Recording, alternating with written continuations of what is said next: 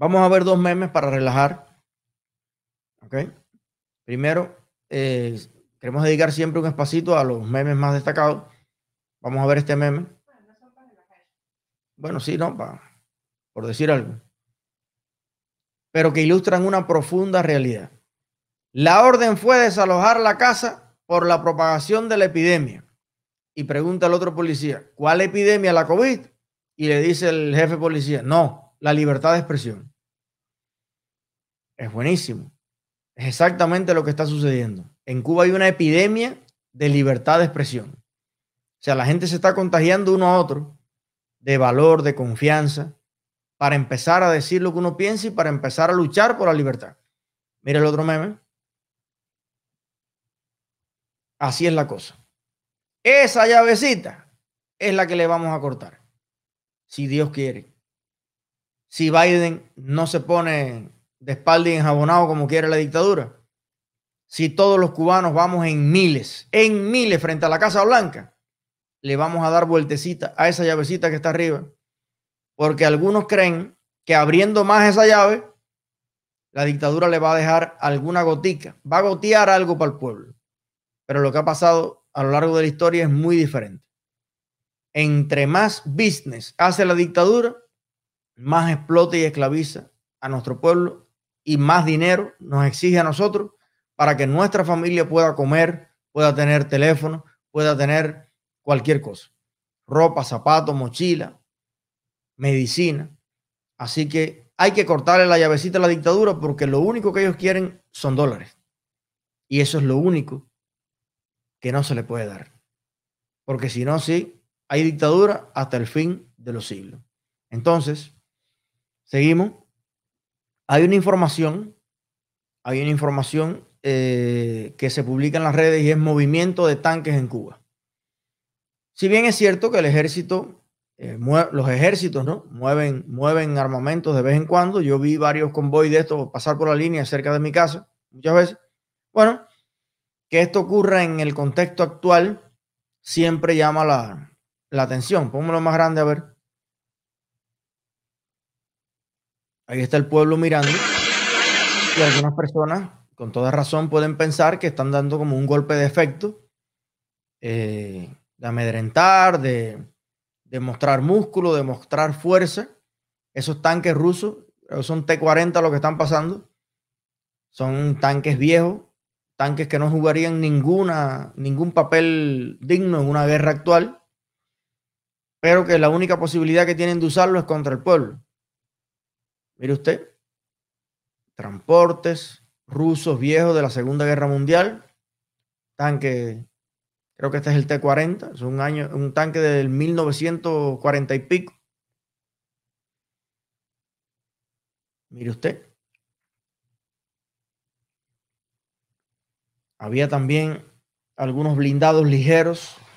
Bueno, hay otras imágenes que puso Chucho al Chucho que se ven unos blindados ligeros, que no son de estera, que son de neumático, eh, que son para maniobrar en las ciudades, ¿no? Para maniobrar en las ciudades. Estos de arriba, ¿ven? Son lo que le llaman tanquetas. ¿Se acuerdan? En la historia de Cuba hay algunas tanquetas en la historia. Bueno, esto se usa más en la ciudad. Los de abajo son obús autopropulsado, pueden ser obús 135 milímetros, que eso es como una innovación que le ha hecho la industria armamentística de la dictadura para eh, darle movilidad a los obús, porque ellos cuando hacen una ronda de disparo, primero, déjame explicar una cosita militarmente hablando, ¿no? Yo no soy experto militar, pero estos cañones, los obús, eh, su sistema de mira, ¿no? Para darle un objetivo, ellos disparan, tienen un alcance como de hasta 36 kilómetros, una cosa así, dependiendo del calibre. Y entonces el impacto del proyectil es la referencia para el próximo disparo. ¿No? ¿Te pasaste?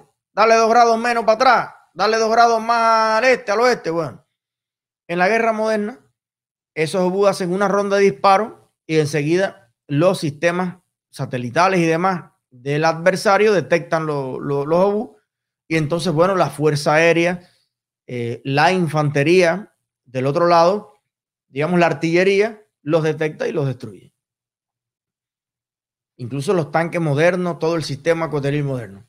Bueno, ellos lo subieron ahí como para decir que Cuba está a la punta porque ahora tira con los obús y se mueve. Sí, pero lo malo es que si tira, y como eso casi nunca da, en realidad es botar los proyectiles y sales corriendo para el otro lado, pero no le vas a dar a nadie, casi seguro. Hace falta hasta cinco disparos para darle al, a un objetivo. Entonces, esto es como una impresión que se ha dado de los movimientos de racionalizadores, innovadores, que sé yo, como que no, el ejército cubano sí moderniza las armas rusas. Esto no tiene ningún sentido en una guerra moderna. Las Fuerzas Armadas se han eh, propuesto crear la sensación de una invulnerabilidad militar. En Cuba no existe tal invulnerabilidad militar. Bien, había, exacto, los T-62 son un poquito más modernos y ahora están los T-90. Creo que el T-90 es el último tanque ruso, pero imagínate cuántas décadas de desarrollo armamentístico de atraso tiene eh, el país. El propio Raúl Castro, en un recorrido que hizo por varias unidades con un coronel americano, le estaba diciendo, bueno, estos son unos, unos tarecos rusos que tenemos ahí. Pues, mira, que a Raúl le gusta burlarse de, las cosas de, Es que entre ellos se dan esa licencia, ¿no? Pero bueno, sigue el bobo, de ahí el cederista puertopadrense pensando que no, no, nosotros estamos Oye, oye, con Cuba no, con, con Cuba, no, no, no, no. Nada que ver. Una Cuba democrática, productiva, una Cuba exportadora, una Cuba que promueva las marcas Made in Cuba, lo hecho por los cubanos y que levante la economía. Una de las cosas que tenemos que hacer en Cuba es modernizar el ejército. Nosotros prevemos en el movimiento Somos Más cuando seamos una fuerza parlamentaria en Cuba y también una fuerza de gobierno, es uno de nuestros objetivos también la modernización completa de las Fuerzas Armadas y del Ministerio del Interior. Un Ministerio del Interior que responda a la ley, al orden y a la constitución democrática. Que esté para proteger a los ciudadanos, no para, no para reprimirlos. Y unas Fuerzas Armadas no tan grandes como las que hay hoy, porque es un ejército estúpidamente grande muchos de la gente que está hoy en el ejército lo que tiene que, hacer es formar parte del sector económicamente activo.